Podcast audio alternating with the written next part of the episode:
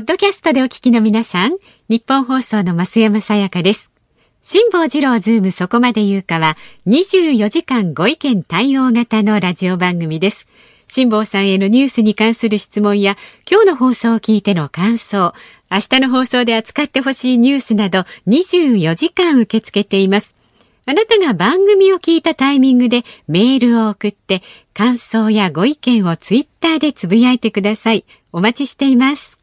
8月24日月曜日、時刻は午後3時半を回りました。FM93、AM1242、日本放送、ラジオでお聞きの皆さん、こんにちは。辛坊治郎です。パソコン、スマートフォンを使ってラジコでお聞きの皆さん、そしてポッドキャストでお聞きの皆さん、こんにちは。日本放送の増山さやかです。ポッドキャストっていうのは、私、あの、前、土曜日の午後にラジオ、はい、この番組の前身というんですかね、あれを5年間ぐらいやってましたよね。はい、あの時に、ポッドキャストというのが始まって、うん、でも再三番組の中で、ポッドキャストで聞かないでくれと。とにかく、もう生でやってる番組は生で聞いていただきたいと。で、後からですね、聞いたら、何言ってんのこいつっていうことはあるわけですよ。で、生放送で勢いで聞いてるとそうかなと思うことでも、でね、冷静にポッドキャストで聞かれた日にはですよ、あらがめだってしょうがないからやめてくれと、再三やめてくれと申し上げてて、で、この番組始まった時にもやめてくれとも申し上げておったんですけれども、そういう意見が通用するはずもなく、ね、今、ポッドキャストで、えー、お聞きいただけるという、そういうことになってますが。でいや、そうなんですよ。それでですね、どんなも聞いてるやつがいいのかと思って、ポッドキャストというやつを、私の携帯にはそもそもその時代から、えー、アプリはダウンロードされてましたから、ポッドキャストってやつをペット押してみたらですね、はい、この番組と、あの、飯田君のやったら朝の番組と、1位、2位をこう争う形で、大体どっちかが1位ですよ。そうですね。大体どっちかが1位です。だからまあ週末この番組は月目しかありません。若干不利ですね。で、あの、飯田君の場合は月金ありますから。勝ちたいんですね。いやいや、勝ちたかないんだけど、なんかほら、そうなってくると1位か2位かって若干気になるじゃないですか。えー、で、これ1位、2位を気にしてるとですね、こう週の中で、やっぱりちょっとね、微妙に入れ替わるタイミングがあるんですよ。まあ、大きな声で言うわけじゃありませんよ。自慢するわけでも決してありませんが、ベースは私が1位なんですけども、ベースが私が1位なんだけども、週の何日かは、これ1位、2位が入れ替わって、飯田君の朝の番組が1位に来てることがあるわけですよ。どういうタイミングかなと思ったら、彼の番組はやっぱ月金なんで、1本多いので、どうしたって再生回数が1本分増えるんじゃないのかと。だからそのタイミングでこの番組は月目なんで、ちょっと不利なんじゃないのかな、みたいな。金曜日もやりますか？遠慮しときます。結構です、はい、大変なんです。私週末やることがいっぱいありましてですね、昨日もですね昨日もあのうちバカ息子1バカ息子2っていうのがいるんですが、はい、バカ息子1っていうのがですね、息子ではないごめんなさい。いやいやいいですよ。あのいいです。そうそういう反応だと全然問題ありません。あのひどいやつになったら同じ話をしてるのにほうほうそれでそのバカ息子がとか言うやついますからね。いやいやあのさ俺は謙遜して言ってるわけだね人んちの子供にバカ息子って言うなよみたいな話なんですが、そのバカ息子がですねなんか餃子を食べたいって言い始めたわけですよ、でうちのかみさんはこういう時だけ見栄を張りますから、ね、私のためには何もしないんだけど、バカ息子がそう言い出したら、あの、餃子作ってやろうかというわけですよ。ほ、うんじゃあまあその買い出しぐらい一緒に行こうじゃないかと思って、スーパーに行きました。ね、葉物野菜高いですね。ね、まあ葉物野菜高いのはまあまあいいでしょうね。そうやってたまに餃子作るんだから。だけど考えたわけです。今からこれ餃子の種を買ってきて、ね、ひき肉揃えてキャベツ刻んで、ニラ刻んで、ね、家で作った方がうまいなっていう思いはあるんだけれども、このためにあと何時間かこれを使うのは、大変だろうなとこう思った時に、ね、冷凍の商品の売り場のところへ行ったら、特売で、普段398円の餃子が199円で出てたんです。はいね、半額なんですよ。だからキャベツが高いご時世ですから、ええ、自分でこうネタ、種を作ってるとなると、かなりの費用が想定されるんだけど、え、それ12個入りでですね、ね、3人で食べて、4パック買うと48個じゃないですか。え、48個もあれば十分ですよね。で、48個で、これ餃子冷凍今これ買った時にいくらになるかっていうと、199円かける4だから、800円マイナス4円で済むわけですよ。これ1からキャベツ買ってニラ買って餃子の皮買ってって考えてった時に、手間暇考えたら、冷凍の方が絶対得だろうって言うんでうちのかみさんに「おい冷凍でいいんじゃねえか って言ってですね。でそれかなり渋られたんですけど説得工作で俺が焼くからって俺がちゃんと焼けばどんな餃子でもうまくなるから 言って説得をしてですね、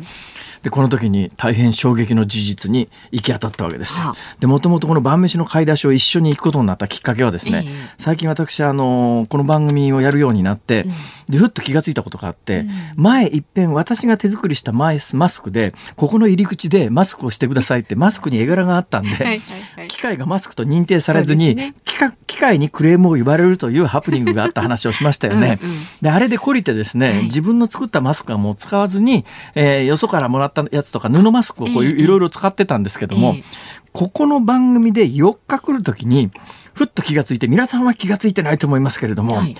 俺東京生活と大阪生活と半々なんですよ。で、その東京生活の3日ないしは4日の間、同じマスクを使い続けてるケースが結構あるということに気がついてですね、えもしかしてこれスタッフが気がついてると嫌だなと思って、一応ちゃんとお家帰ったらアルコール吹きかけてきっちり消毒してますから、ええあの、安全は安全だと思うんですけども、絵柄が同じマスクを4日もしてるということに関して。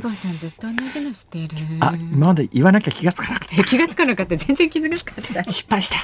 た。そういうことがあるんで、ええね、えーそういうことがあるんで、いかんと。これはやっぱり使い捨てマスクを、ね、使おうじゃないかと、はい。で、使い捨てマスクを使うに際しては、買いに行かなきゃいけないと。で、今、どのくらいでマスクが売られてるのかと思って、まずネットで検索したんです。はい。そしたら、いろんな値段のものはありますけど、おおむね、今、ネット上のマスク販売価格は、使い捨てマスクは1枚3円前後と、いやいや、30円前後が多いです。だから30枚で900円台っていう、1000円ぐらいではい。送料込みっていうのが、基本パターンとしては多いんです。で、まあ、ネットでそのぐらいの値段だと。で、あの、先週か今週か、あれ、先週もすでに私のメールマガジンで書きましたけれども、えーホームセンターで200円で売られているチェーンソー用のオイルというやつが、ネットで買うと送料が上乗せされて、1000円ぐらいになっちゃうという衝撃の事実を知ってですね、ええこれは今ネットで送料込みで1000円で売られてるマスクは、近所のホームセンターとかに行くと、もっとはるかに安くで売られているんじゃなかろうかとこう思ったわけですよ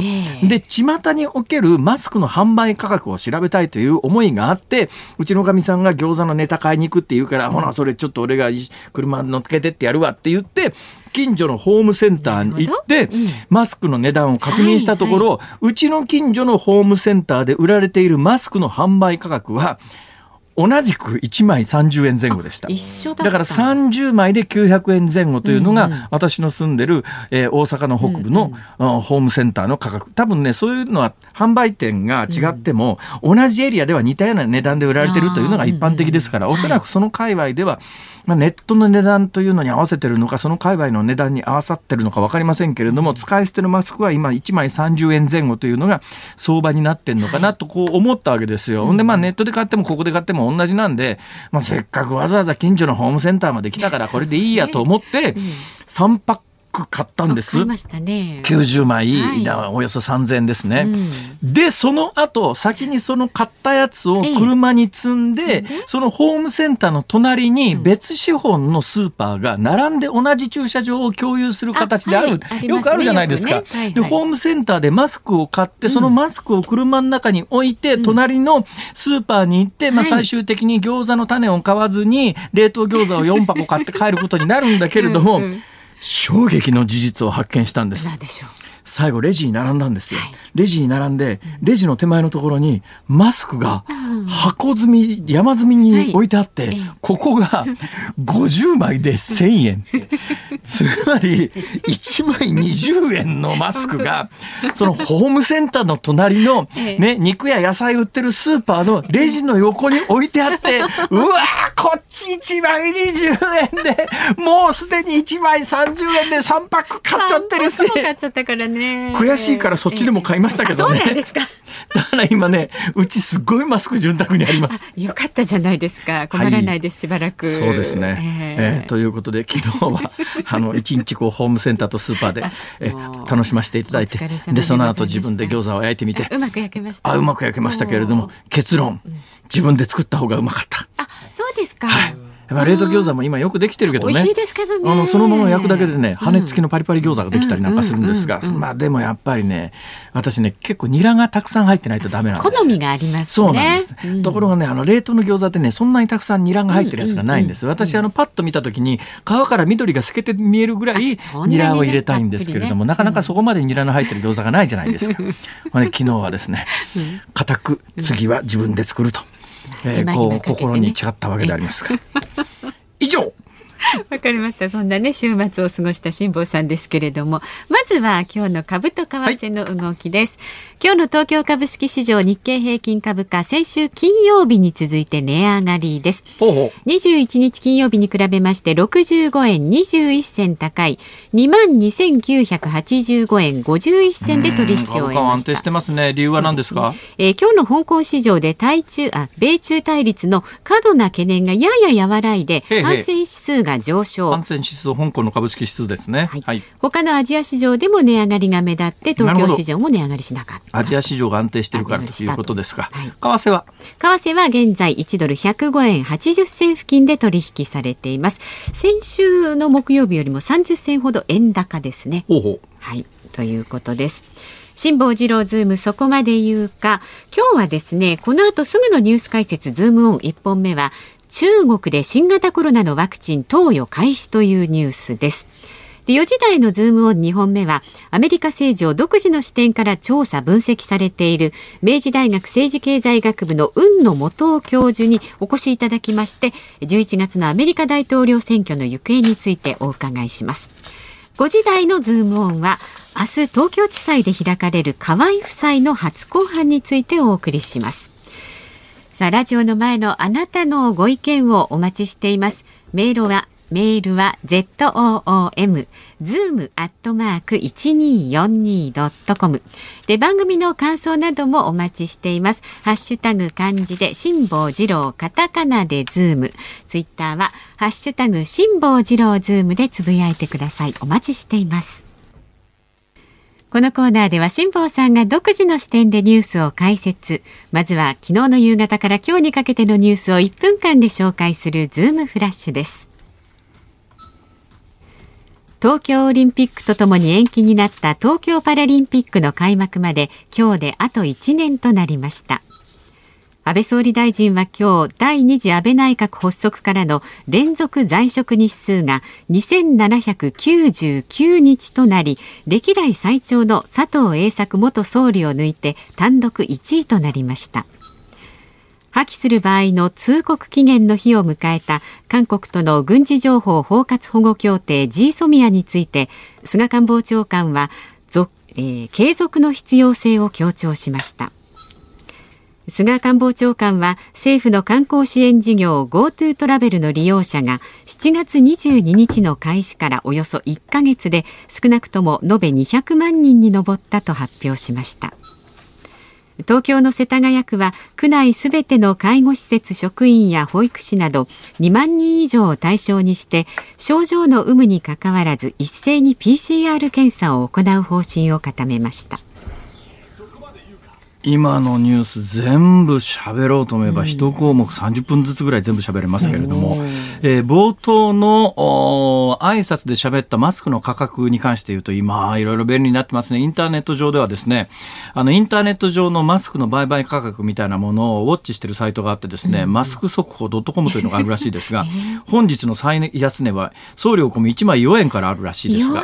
ただ、あの、これあの、横にいるサブディレクターのなべちゃんが調べてくれてるんですけれども、なべちゃんによると、これ4円で買おうと思うと2000枚ぐらいまとめていかなきゃいけないらしくて、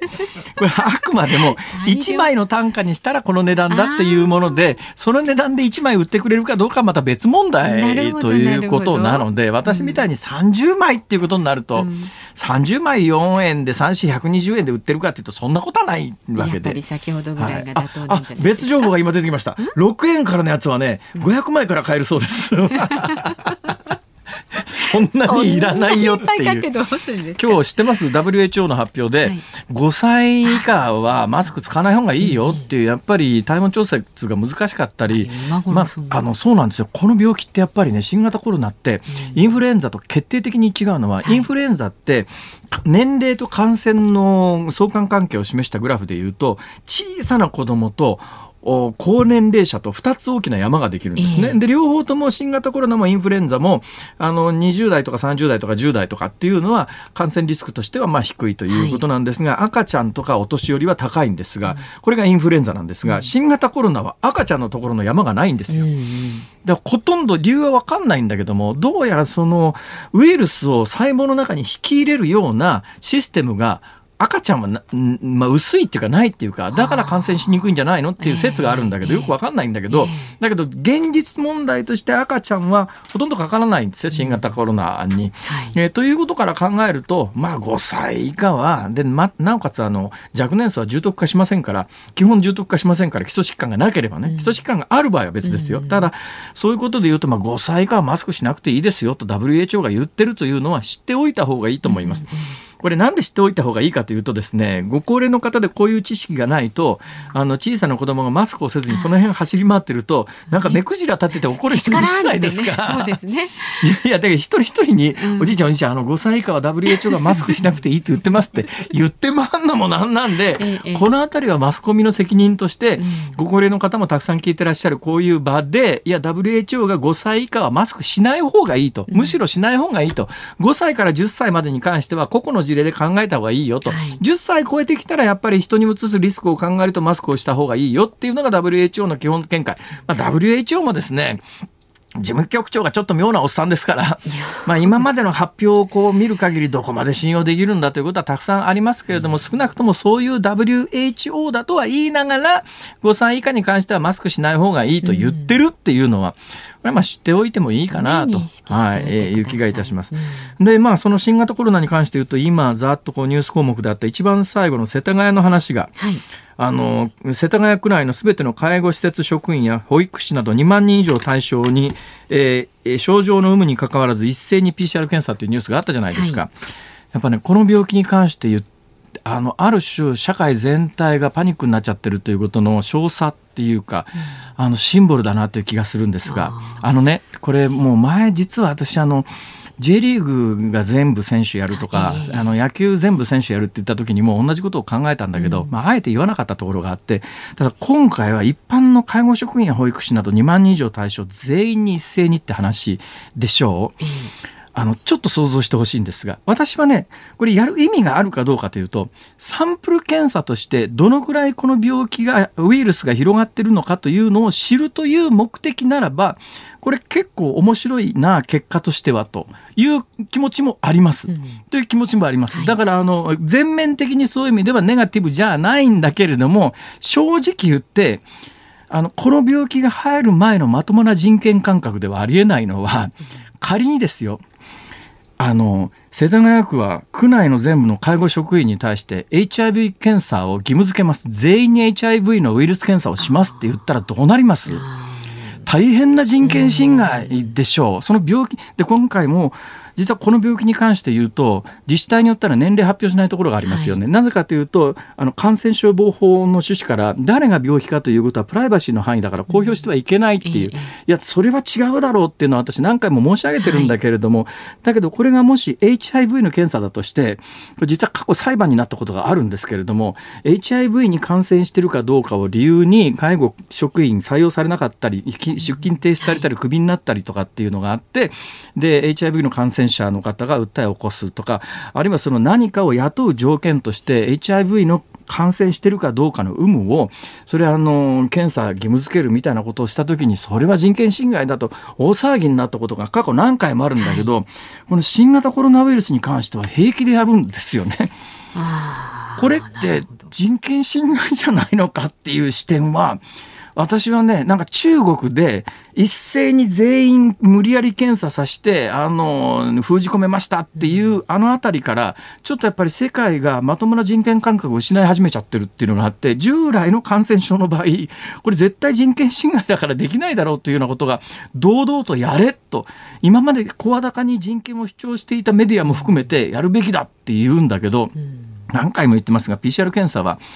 3割の感染者が陰性と出てしまう検査ですから、ね、これ介護職員検査して10人感染者がいたとしても3人は陰性で出ちゃったわけ、はい、出ちゃうわけでその3人の陰性の人が自分は陰性だと思って振る舞ったら大変なことになりますからね、原則自分がウイルスを持ってるかもしれないということを前提にその仕事をするということでないと、これ PCR 検査して帰ってあ本当はウイルス持ってる人に陰性っていう、まあ、張り紙をする。それも強制的に全員検査をするというのででこれはもう当然のことながらあの陽性ということになったら働かせないとかっていうことになっていくわけで、えー、今の社会のこのある社会全体がパニックを起こしている状況の中ではそれは正当だとあのなんとなく思い込む人多いと思うんだけどちょっと冷静になって考えてみた時に例えば HIV でこれあり得るかっていうとありえないだろうっていう。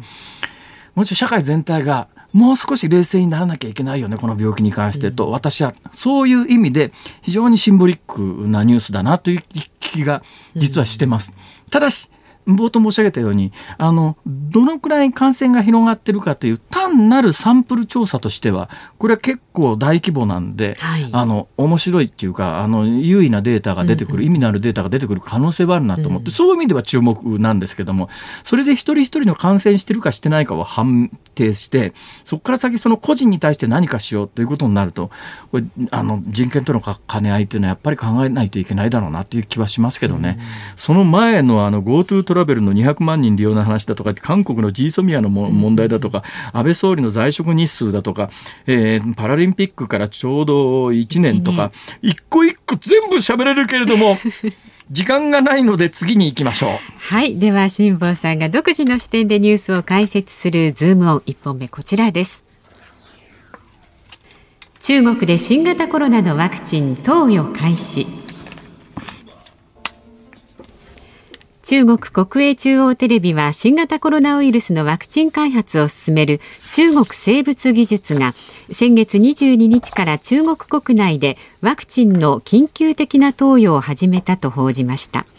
対象は医療関係者や検疫担当者、都市の管理担当者などで、まず免疫のバリアを作るとしています。まあ、週末いろんな新聞にも書かれてましたけれども、呼吸器系のワクチン、インフルエンザ等々、いろいろありますけどね、はい、呼吸器系のワクチンで100%発症が防げるというようなワクチンは過去開発されたことが一度もありません。で、今回この新型コロナのいわゆる抗体の出来方みたいなものの今までのデータとか発表とかを見てると、そのワクチンを接種したから100%新型コロナにかからないというようなワクチンにはどうもならないようですね。うん、で、どの程度効くかに関してはもう開発してみて使ってみないとわからない。通常は、安全かどうかであるとか、どのくらいの有効性があるかみたいなものはかなり数年の時間をかけて厳密に調査した結果、薬として認可するしないって話になるんですが、今回は全世界的に、あの、とにかく急げと。だから通常行われるワクチンワクチンのそのあたりの安全性及び有効性の審査がかなり簡略化されたものが商品として出回ってくるということでいうと、まあ、あのー、政府の分科会の尾身さんが言ってるように、どのぐらい効くか実際はわからないよっていうようなものでも、とりあえず打たざるを得ないということになると思います。さあ、ここで質問です。はい、増山さんは、このワクチンがこの9月に開発されました、うん、あのアメリカで開発されたものが日本でも認可されました、え使えますよ。誰でも打ってあげますよ。と言った時にうちに行きますか？私はねちょっと様子見ると思います。うん。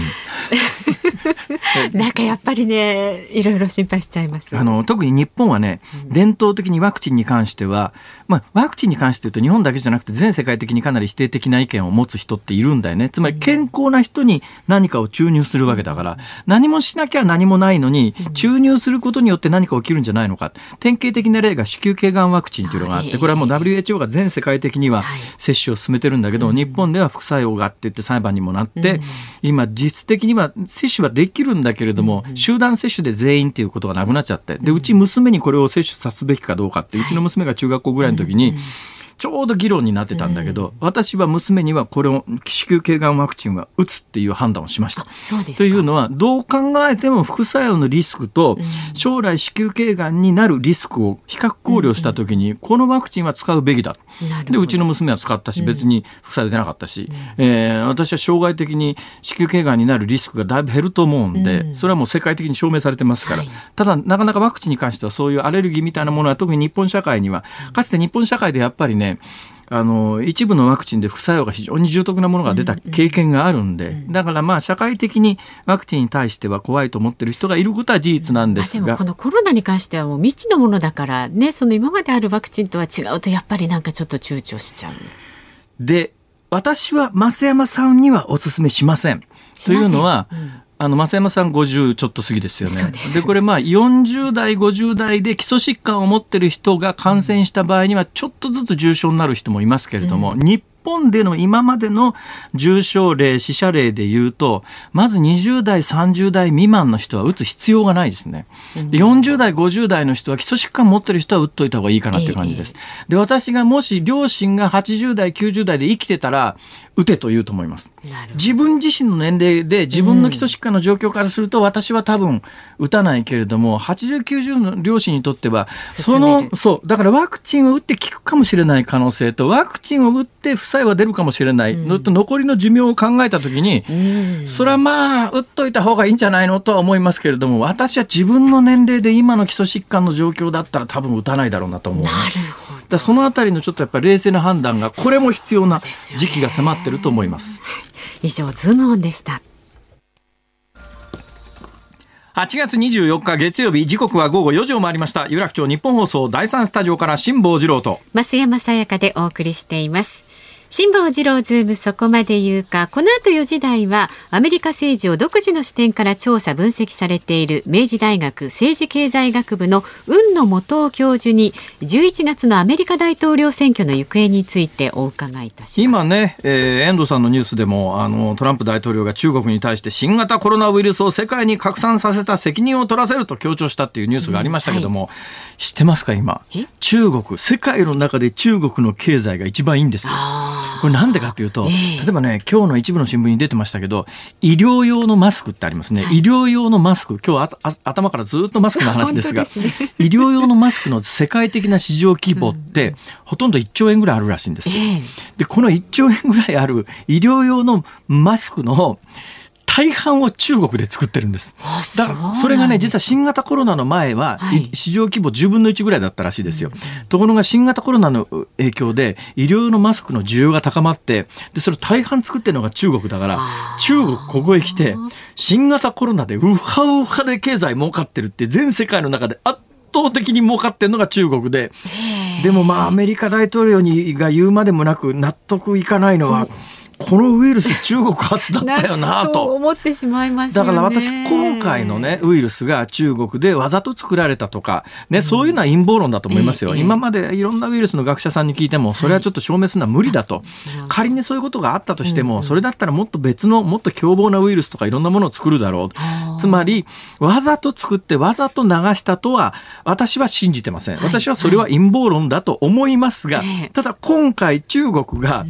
自分のところで出たウイルスがきっかけで、中国が今経済的に全世界の中で唯一潤ってる国になってるという事実は確かですから、そうすると政策当局者は何を考えるかというと、今回はわざとじゃなくても、次に同じことができるんじゃないのかと考える人が現れても不思議ではないなと。人が出てきてもね。という意味においてはね、今ちょっと世界で我々が想像してもいないようなことが現実に起きてんじゃないのと。いう感じがしますけど。まあ、アメリカ、この後アメリカの専門家の方ですね、雲野先生。雲野先生っていうのはなかなかね、素敵な人なんですよ。はい。これは見かけも素敵だしね、喋りも素敵だしね、キャラクターも素晴らしいし、く楽しみだけど、今日は、え、電話じゃないの？あの、こちらのスタジオにも、あの、到着されてますんで、そうなんもう少ししたら、はい。海野先生、待ってますよ さあ、えー、番組ではラジオの前のあなたからのねご意見もお待ちしています。メールは zoom zoom アットマーク一二四二ドットコム。ツイッターでもつぶやいてください。ハッシュタグ漢字で辛坊治郎カタカナでズーム。ハッシュタグ辛坊治郎ズームでつぶやいてください。ニッポン放送辛坊治郎ズームそこまで言うか。この後アメリカ大統領選挙にズームします。ニッポン放送では7月に各地を襲った豪雨によって被害に遭った方々のための義援金を募ってまいりました。今月17日までにお寄せいただいた義援金は総額で869万4336円となりました。本当にどうもありがとうございました。お預かりした義援金は熊本など被災した5つの県に日本放送聴取者一同の名前で今月末にお渡しいたしますのでお礼とともにご報告させていただきます。またその他の詳しいことは日本放送のホームページでご報告させていただく予定です。募金にご協力くださった多くの皆様たくさんの温かいお気持ち本当にどうもありがとうございました。ニッポン放送がお送りしています。辛坊治郎ズームそこまで言うか。辛坊さんが独自の視点でニュースを解説するズームオン2本目です。この時間特集するニュースはこちらです。アメリカ共和党大会開催へ。11月に行われるアメリカ大統領選挙に向けて共和党は現地時間24日ノースカロライナ州シャーロットに全米の代議員2550人のうちの336人が集まりトランプ大統領を党の大統領候補に指名します。さあここで専門家の方をお招きしています。2008年、2012年、2016年のアメリカ大統領選挙では民主党陣営に参加して実地調査を行うなどアメリカ政治を独自の視点から調査分析されています。明治大学政治経済学部の雲野元教授です。どうぞよろしくお願いします。よろしくお願いいたします。はい、私の今手元にですね一、え。え、枚の写真があるんですけども、え、この写真バイデンさんと雲野先生がほぼ至近距離で写ってますね、にこやかに。はい、これ、いつの写真ですか？去年のですね、はい、5月に、バイデンさんが大統領候補に出馬宣言をしました。ええ、東部ペンシルベニア州フィラデルフィアです。はあ、はい。フィラデルフィアというと、リバティベルという自由の鐘があるアメリカのまさに発祥の地ですよね。そうですよ。あそこで、そうです。その、その、出馬宣言したときに、そうです。一番、あれですか？一番前だったんですよ。えー、一番前。出馬前、でもね、えー、それ私5時間前に行ったんですよ。はあ、トランプ大統領の集会って、11時間から17時間並ぶんですよ。5時間前に行って、バイデンさんの集会ってもう一番、一番前取れたということですか？もう前列。トランプ大統領17時間並んで前から3番目ですよ。ああ、だけど、とだけどね、ええ、出馬の段階でこの写真を撮れたということは、ええ、雲野先生、先見の明がありますね。あの時、バイデンさんなんかも、候補の中でも最年長だから、最後のね、大統領の民主党大統領のキャンディデートのあの、候補のレースに残るとはもう誰も思ってなかった時に、最前列で写真撮るってすごい先見の目ですね。それで奥様のジルさんも撮ってくれたんです。ほう。あツーショット。すごいですね。それで、あの、去年、ええ、カマラ・ハリスさんも撮ってくれたんです。あ、副大統領、副大統領候補の。すごい先見の目ですね。バイデン、ジル、ジョー・ジル、ええ、カマラ。あの、いいですか？その3人だけを取ったのか、他にもたくさん取ったうちのたまたまその3人が含まれていたのか、どっちですか？ツーショットです。すべてツーショット。すべてツーショット。ええ、それはやっぱり、あの、この2人が残るだろう、大統領、副大統領で行くだろうという確信が私思ってたんですよ。思ってた思ってたんですよ。すごいでもどちらがおそらくバイデンで落ち着くだと思いますけどハリスさんは当時、あの、今は副大統領として選任されたけれども、まだ戦ってた大統領候補としてバイデンさんと戦う立場だったんですね。そうです。ですけども、ええ、副大統領候補にその時から有力だったんですよ。だから私ね、もう目つけてて、ええ、去年の8月に、西部、ネバダ州のラスベガスの郊外、ヘンダーソンっていうところあるんですけど、そこの廃集会出て、もう出て、それでもう取ってもらって、素晴らしいおそらくハリスだと思ってたんです素よ。晴らしい先見の目ですよ。雲野さんがいかに素晴らしい人か今の一言でわかるじゃないですか。知ってますか？雲野さんは2016年のアメリカ大統領選挙でも民主党 GA に参加して自治調査を行って民主党は負けたんですよ。クリントンさんでしょ？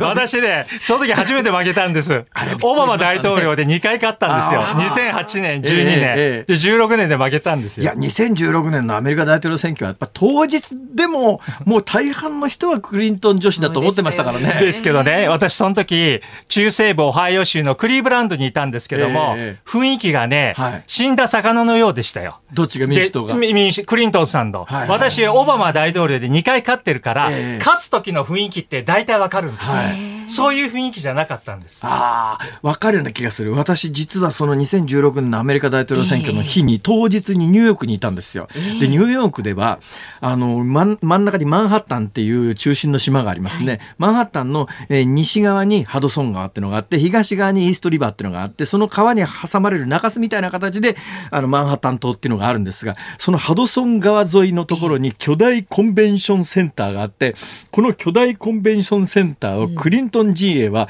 絶対大統領になると思うから、全世界から記者呼んで、プレスルーム作って、まあ風船で飾り付けして、もうその昼間取材に行ったらですね、もうもう、あ、ここで新しい大統領が選ばれるんだっていう、そういう場で、じゃあ一方のトランプはっていうと、全くやる気なし。5番街の小さなホテルの宴会場みたいなところで、なんか、まあ大統領にもし選ばれたらここで記者会見やります。と、あ絶対裏選ばれるつもりが本人すらないなっていうのが、当日ニューヨークで取材しててそう思ったのに見事に落っこっちゃいましたね クリントンさん。え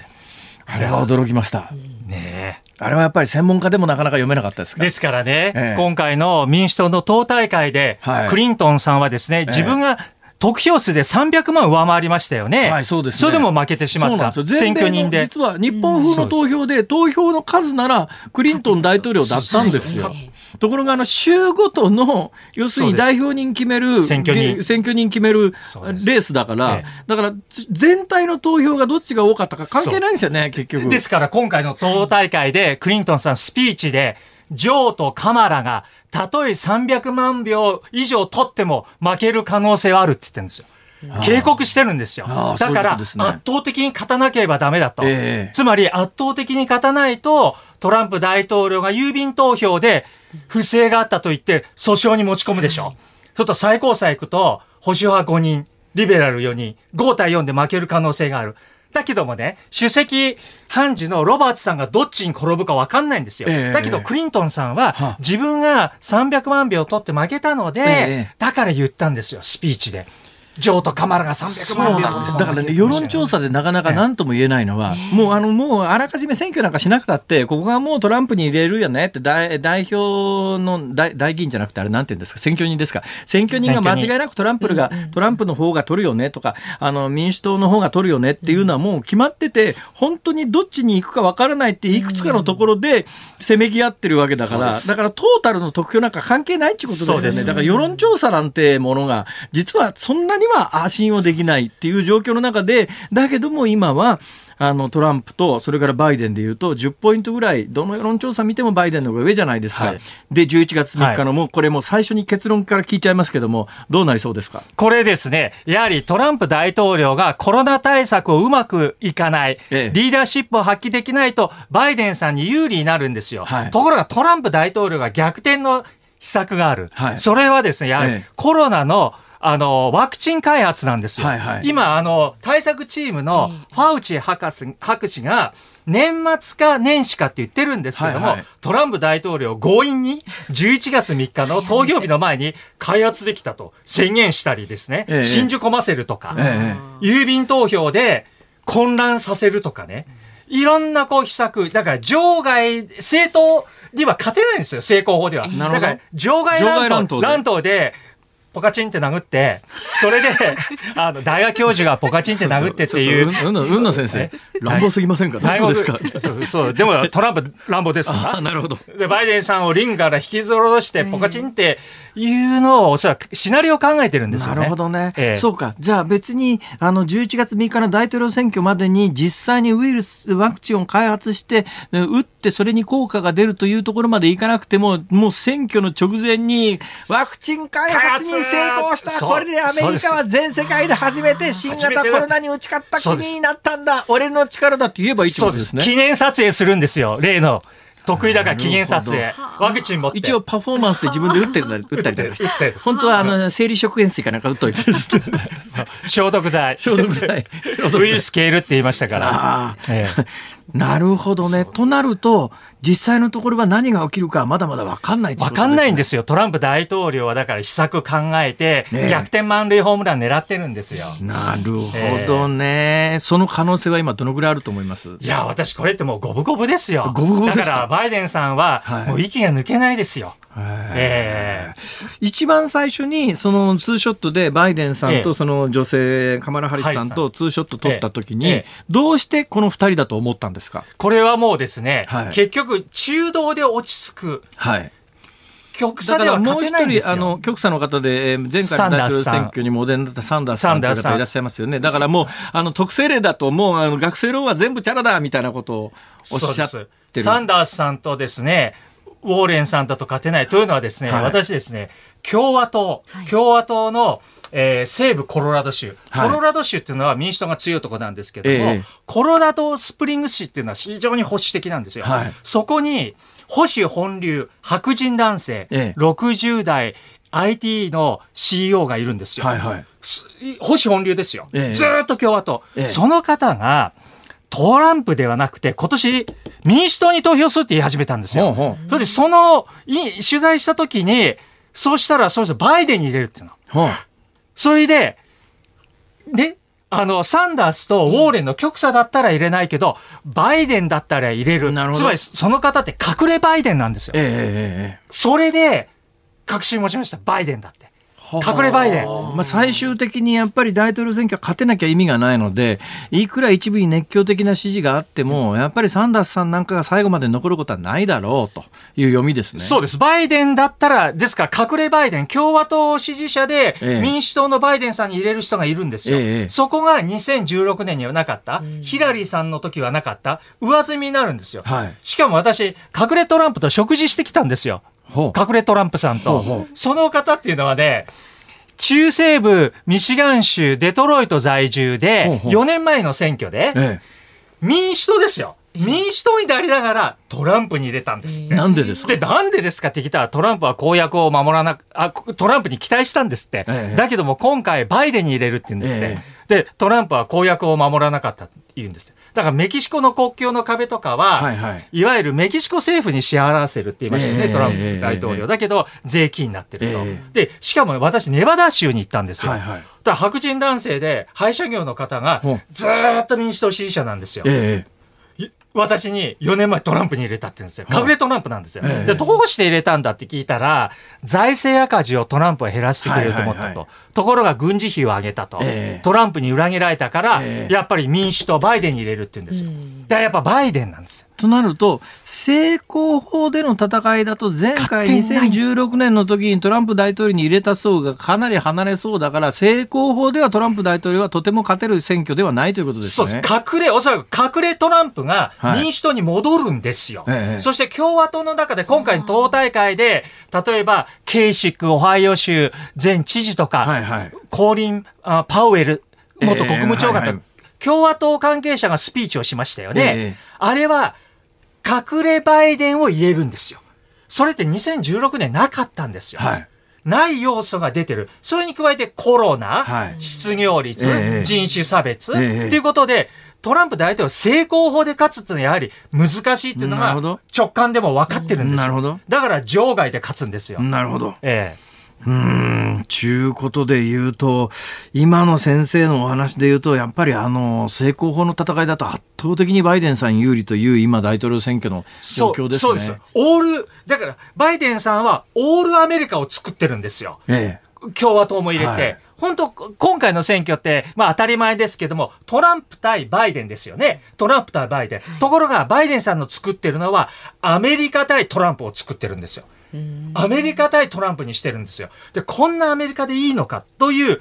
投げかけですよね。問いかけをしてるってことです。でもね、言っちゃなんだけど、ええバイデンさんってそこそこどころか相当いい年じゃないですか。そうですよ。一部にほら、認知症じゃないのとかなんかいう報道もあるじゃないですか。それはね、あの、認知症だって言ってるのは、あの、アメリカ国民の39%ですよ。38%ですよ。ほうほうそれで、しかもその世論調査をやったとこが、ええラムスセンって言うんですよ。ほそこはトランプ大統領よりの世論調査機関なんですよう。なるほど。それでトランプ大統領が、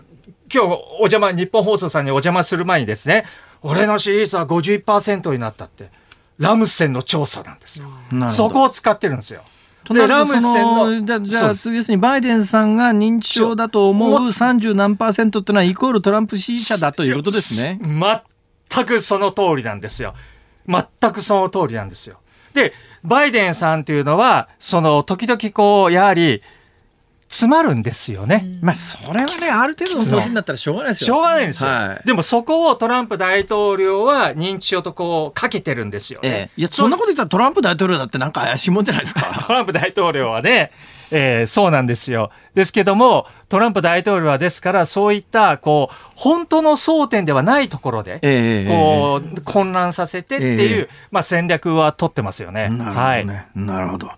いや、あの、もう一人、カマラ・ハリスさんという黒人女性、黒人女性って言っていいんですか？あの、申し訳ないですけども、その、アメリカの黒人の定義がなかなか難しくてですね、だから黒人で肌の色ということで言うと非常にあの、い色の黒い方からですね、かなり白人に近いような方までいら、いろいろいらっしゃいますよね。いや、これがもう、保守派がですね、ええ。ハリスは黒人じゃないって言ってんですよ。はあつまり、ハリスさんのねええ、お父様ジャマイカ人で、お母様インド人で、インド人っていうのは、アメリカのイメージで言うと黒人っていう感じでもないですよね。その保守派のええ争点は何を言ってるかというと、奴隷船で連れられてきてないっていう議論してるんですよ。そっちの議論なんですよ。はあです、それをですね、トランプ大統領の息子さんのドナルド・トランプ・ジュニア氏がつリツイートしたんですよ。ええそしたらもうこれ人種差別だってことで、ええドナルド・トランプ・ジュニアはそれ削除したんですけども、そういう議論してるんですよ。ですけど私、ハリスさんと直接はお会いしましたけど、非常にチャーミングで、笑顔が素晴らしい。そして、えー有権者をですね、鼓舞する力を持ってるんですよ。ちょっとそこバイデンさんと違うんですよ。私、バイデンさんと会ったじゃないですか。生、生バイデン。生バイデン生バイデンよりもね、この間のオンラインバイデンの方がいいですよ。えーオンラインで見た方が熱意が伝わってきちゃって、なんかあんなおおお会いしてるんだけど、はやっぱオンラインであのスピーチの方が党大会のはいはいはい熱意とか情熱こもってて、サンキュー、サンキュー、サンキューって言ったやつそうそうそうはいはいだから生バイデンよりもオンラインバイデンだと思ってます。ラインバイデン。はい。でも、まあ、あの年だともう次2期はできないですよね。え、でもそこがね、ええ今、共和党の保守派で、バイデンに投票しようと考えてる隠れバイデンの魅力なんですよ。一期で終わってくれるから。どっちからでも。うん一期で終わってくれるから、ええあるいは途中でバトンタッチするかもしれないじゃないですあか。ーそこで共和党保守派の魅力の点なんですよ。ええい一期で終わればいいと。まあ、トランプよりマシだと。なるほど、なるほど。ええ。なるほどね。それ非常にあの重要な論点になりますよね。ええ。ええ。あのでもね、バイデンさんの弱点で言うと、ええ。なんかほら、息子が割とろくでもない息子がいて、ええ。ほれ。ハンターさん。であの若くして亡くなられたあの非常に出来の良かった息子とそうです。割と出来の悪かった息子とといてその出来の悪かった息子はなんかウクライナでもどっかで金もらってんじゃないのとか中国。でも金もらってんじゃないのかとか大丈夫ですか？これね、トランプ大統領は、ええ。あの、9月からのテレビ討論会でついてきますよ。ハンターさんのことを。ええ。だって、コロナが、は、あの、拡大する前、ええ。トランプ大統領って1分か2分の間に、ハンターっていう言葉を、何月かとか3回とか5回とか、ハンター、ハンター、ハンター。バイデンっていうのがいいんですか？ハンターバイデンって言うんですよ。次男。な何者なんですか？次男はですね、なんかコンサルやってたんですよ。ええ。で、中国行って、ええ。トランプさん曰く、中国から、政府からお金もらってるって言うんですよ。ええ。だからそこをつくんですけども、ええ。もうですよ、ええ。ですけどね、アメリカ国民の今の関心事って、コロナ、失業率、人種問題なんですよ。はいはい。ですから、コロナが拡大する前よりは、ええ。私は効果はないと思うんですよ。なるほどね。やっぱコロナあんまりそこに関心がないっていうことですね。ですから息コロナをやっぱり今の隠れバイデンたちってとにかくトランプコロナをなんとかしろってことなんですよ。ええええだからやっぱりそのバイデンさんの息子さんを攻撃しても以前よりは効果がないんじゃないかなと思いますけどね。どうですか？11月3日に向けて、えー先生あのアメリカにまた行かれるんですか？いやーもう今はあの海外出張禁止ですよ。あ大学で。そうですよ。教職員の海外今大学も大体オンラインですよね。そうです。ある人に聞かれたんですけど、ええ。小中学校は授業始まってるのにどうして大学はオンラインだって？いやーでも大学もやりますよ。あそろそろ。ええそうですか。もうやらないとですね。今の大学1年生かわいそうなんですよ。そうですね。友達もできないですもんね。友達もできない、サークルもない、はい。もうゼミのね、演習のゼミもない。ですね。ですから、まあ、大学考えると思うんですけども、まあ、あのね、ちょっと現地調査できないんですけども、今、隠れバイデンさんなんかに、あの、ネットを通じてまあネットでいくらでも。そうですね、ええ取材できますもんね取材できます。先生あのまええたちょっと11月3日に向けて何回か来てください、はいありがとうございましたいや、こちらこどうそ。もありがとうござありがというましございましたた。明治大学政治経済学部雲野元教授にお話を伺いました。ありがとうございましたありがとうございました。ニッポン放送がお送りしています辛坊治郎ズームそこまで言うか辛坊さんが独自の視点でニュースを解説するズームオン。この時間特集するのはこちらのニュースです。河井夫妻の買収事件明日初公判。去年7月の参議院選挙をめぐる買収事件で公職選挙法違反の罪に問われた前法務大臣河井克行被告と妻で参議院議員の安里被告の初公判が明日東京地裁で開かれます。証人はおよそ120人。裁判は公職選挙法の規定で起訴から100日以内の判決を目指す100日裁判の対象で東京地裁は12月18日まで合わせて55回の公判期日を指定しています。これなかなかね裁判としては注目です、はい。過去やっぱり選挙終わってから1年ぐらい経ってからこの買収の罪で起訴されてっていうのがあんまりないんですよ。でなおかつあの立証のハードルはそこそこ高い犯罪で、えーだからこそ今回は検察はですね金を受け取った側には裁判で、えーちゃんと喋れよと。ちゃんと喋れば起訴しないからっていう多分ね実際司法取引に近い形、であの司法取引っていうのは日本であの公に認められるように数年前になりましたけれども、はい。この買収に関してはあの司法そういう制度が適用できるあの犯罪ではないんだけれどもでも実質的に誰を起訴するか起訴しないかっていうのは起訴便宜主義っていうあの法律用語があるんですが、検察官が一手に引き受けてますだから実際にはいわゆる法律上の司法取引じゃないんだけれどもえーその金を受け取った側に関して言うと裁判での証言を引き換えに起訴しない罪にしないということで、えーあのいや無罪方面にしちゃうっていう方向性でどうもやっぱりこの2人に関しては有罪に持っていこうとしているんじゃないの？ってこの2人にしてみたらそれは不公平じゃないのかということで、えー違法だと言って裁判で訴えるというそういう構図になってます。私はやっぱりねこの2人のしたことってやっぱりそれは許されないと思いますよ。合計2901万円で、えー選挙と数ヶ月実際離れてますから過去の例で言うとねやっぱりお金のやり取りして、えー実際の選挙まで数ヶ月離れてる場合で買収で立件されるっていうケースはそうそう多いわけでもないから、まあ、検察側の立証のハードルは高いとは言いながら、ええで一応去年の春の統一地方選挙の陣中見舞いという名目でお金は渡ってますよっていうそういうお金が渡ったという事実に関しては払った側も受け取った側も認めてるんでそれが買収だったのかどうなのかっていうのが、まあ、犯罪の立証に関しては。あの証明しなきゃいけない。検察側にとってのハードルなんだけども常識的に言えばそれは買収だろうなと思うのと現実にこの安里議員というのはポットでの全く地盤もなしに出てきてですね、まあ、常識では当選するとは思えなかった人物が当選してもう一人の地元に長年議員をやっていて堅固な地盤を築いた人が落選してその同じ自民党の議員が落選してこの安里議員が当選したということがおそらく今回の事件が週刊誌で騒がれ出したきっかけだったんだろうなっていうのは容易に想像がつく範囲なんだけれども、問題はね、やっぱ地方の政治で同じようなことが行われてるんじゃないの？って、今回は自民党本部が新人議員だということで、選挙に金もかかるだろうと。で、法廷の選挙の費用決まってますけれども、実際はですね、法廷の選挙の費用にカウントされない政党機関紙名目で、この安里議員のインタビューが載った、えー政党機関紙を大量に選挙区にばらまくみたいなことが行われる。まあそういうのにお金がかかりますよっていうんで、1億5000万円、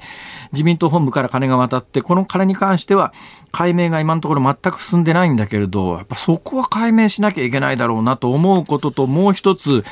おそらく新人の議員が立候補して、えー、党本部がこいつは絶対当選させたいと思ったら同じように選挙資金が提供されて、それが回り回って、いろんな名目で地方の議員に渡ってということが慣例として、もう山ほど日本中であるんだろうな、今でもそういうことをしてんだろうなということが容易に想像できるわけですが、だからその構造をやっぱり、それはダメだということで、根底からひっくり返すためには、この金受け取った側の議員だって、中にはですね、自民党の元の有力議員の秘書で300万円受け取ったやつがいますからね。それ無罪を放免かと。いや、300万円、200万円、50万円、20万円、人によって様々とは言いながら、それがいかに有効に寄与したかというのは、ポットでのこのアンリ議員が現実に当選してるわけだから、このばらまいた金はおそらく相当有効にまあ、ある意味票集めに使われた話、わけで、同じような票集めの方法で、いろんな議員は、実は事件になってない、これも、もともと週刊誌報道がきっかけですけれども、はい、週刊誌報道等々なくてバレなければ、同じようなことは日本中でやられてんじゃないの？基本的にやっぱり地方の議員が、いろんな名目で国会議員から金を受け取って選挙の応援するような構図があるんじゃないのかって、やっぱりそれ根底から否定する。逆にそれがあるからこそ、今回金を渡した。検察の言い分は、いやいや、今回ね、無理やりあの金を置くようなことしてますから、もらった側の罪は軽いんですよって言うんだけど、いや、そうじゃないだろう。そういう慣例があって、もらわなきゃ動かないっていうシステムが出来上がってるから、当選しようと思う方は金を配るわけで、はい。これやっぱり金配った方も金受け取った側も両方立件して罪に問わないと、ただ今のところ検察はこの金受け取った100人ぐらいの人数合計2900万円を受け取った側は一切罪にしないっていうのはこれはちょっと異常だよね。これやっぱり日本の検察に対する信頼を根底からひっくり返す、そういう事件でもあるんで、ちょっと検察いい加減にしろよと、しっかりしろよと。やっぱり日本のこの構図変えないと日本の政治の風景は変わらないだろうと、私は強く思います。はい、で、この番組ではね、実際にあの裁判の模様を明日取材します日本放送宮崎優子記者に詳しく宮崎さんって素敵だよね。素敵です。以上、ズームオンでした。お聞きいただいているのは、郷ひろみで、ゴールドフィンガー99。えー、先ほど曲をリクエストするときに、あっちっちって、郷ひろみのあっちっちって言って、それで見事に通じました。通じましたで、あっちっちっていうのは、えー、一体なんて本当は言ってるんだろうということが、実は議論に若干なったんですけども、曲を聴く聞く限り、文脈からやっぱりあっちっちなんだろうと。ね、これはあっちっちらしいですね。その後英語でアップサイド、インサイドアウトって言ってますけれども、そうじゃなくて、あっちっちはなんかやっぱりあっちっちなんだろうなと。あちち？っていう曲で、あちちで正解でした。はい。えー、えー、ちなみに曲は今もう一度言うと、ゴールドフィンガー99という、そういう曲でございます。そういうこといや夏ですね。もうそろそろありますけどね。昨日か、なんかあれだよね、はい、もうそろそろ夏じゃなくなるよっていう、残暑はもうその前ですけど昨日もなんかあの暦の上ではな？んとか少々ですね、うんはい、もうそろそろ暑くなくなりますよっていうのが昨日の暦の上ですけれども、ね、まあまあ言うても今日今、目の前にある有楽町のこのビルの屋上にある温度計は30.0を指しておりますから、ね、30度超えて30度超えてると暑いですよね。湿度も59.9%ですか、うん、そこそこ湿度も高めですから、うん、関東の夏はもうちょっと夕方ぐらいになると昔はねピューッと爽やかな風が吹いてたんですが、ね、最近関東も関西並みに暑くなってきてるのかなまさに郷ひろみさんのあっちっちがふさわしいそういう夏になっております。ね、熱中症気をつけください。はい、さあ、お聞きの日本放送、この後は健康あるあるワンダホーを挟みまして、ショーアップナイタープレイボールです。そして日本放送、明日の朝6時からは、飯田浩二の OK 工事アップ。明日のコメンテーターは、ジャーナリストの長谷川幸宏さんです。ゲストには、日本のワクチン開発のキーマン、大阪大学大学院で、寄付講座教授の森下隆一さんをお迎えして、日本、そして世界の新型コロナワクチンの開発はどこまで進んでいるのか、最新情報これひどいんですよ。大阪大学で森下さん一生懸命ワクチン開発してるのに、外国から輸入されるワクチンに関しては、もし副作用が出た時には、日本政府が、あの、なんとかしましょう、肩代わりしましょうっていうのが、これ法律でですね、はい、そういうことしていいよと決まってるんですが、はい、国内メーカーにはそういうことしていいっていう法律がないんですよ。国内にはないですか？ないんですよ。だからこれ森下さんが開発してるワクチンは、森下さんの会社が